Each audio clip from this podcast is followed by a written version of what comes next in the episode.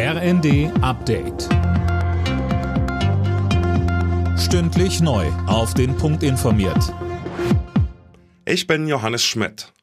Ab morgen soll das Kohledorf Lützerath in NRW geräumt werden. Das hat die Polizei angekündigt. Die Beamten rechnen mit Widerstand. Aktivisten wollen verhindern, dass das Dorf, in dem schon lange keine Bewohner mehr leben, dem Kohleabbau weichen muss. Der zuständige Einsatzleiter Wilhelm Sauer sagte dazu, wir haben besetzte Gebäude, wir haben diverse Baum- und Bodenstrukturen, die über Monate errichtet worden sind. Wir haben Barrikaden, die aktuell noch ausgebaut werden in der Ortschaft, um insbesondere Durchfahrthindernisse für uns darzustellen.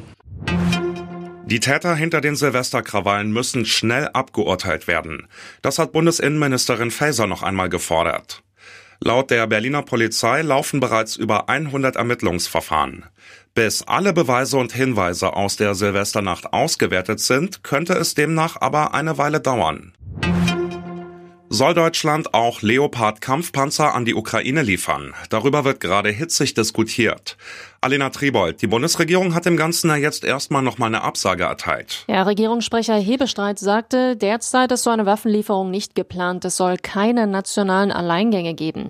Deutschland wird ja erstmal Marder-Schützenpanzer an die Ukraine schicken. Woher die kommen, ob aus Bundeswehrbeständen oder der Industrie, ist noch unklar. Den Vorwurf Russlands, dass so eine Lieferung zu einer weiteren Eskalation des Krieges führen könnte, wies die Bundesregierung zurück.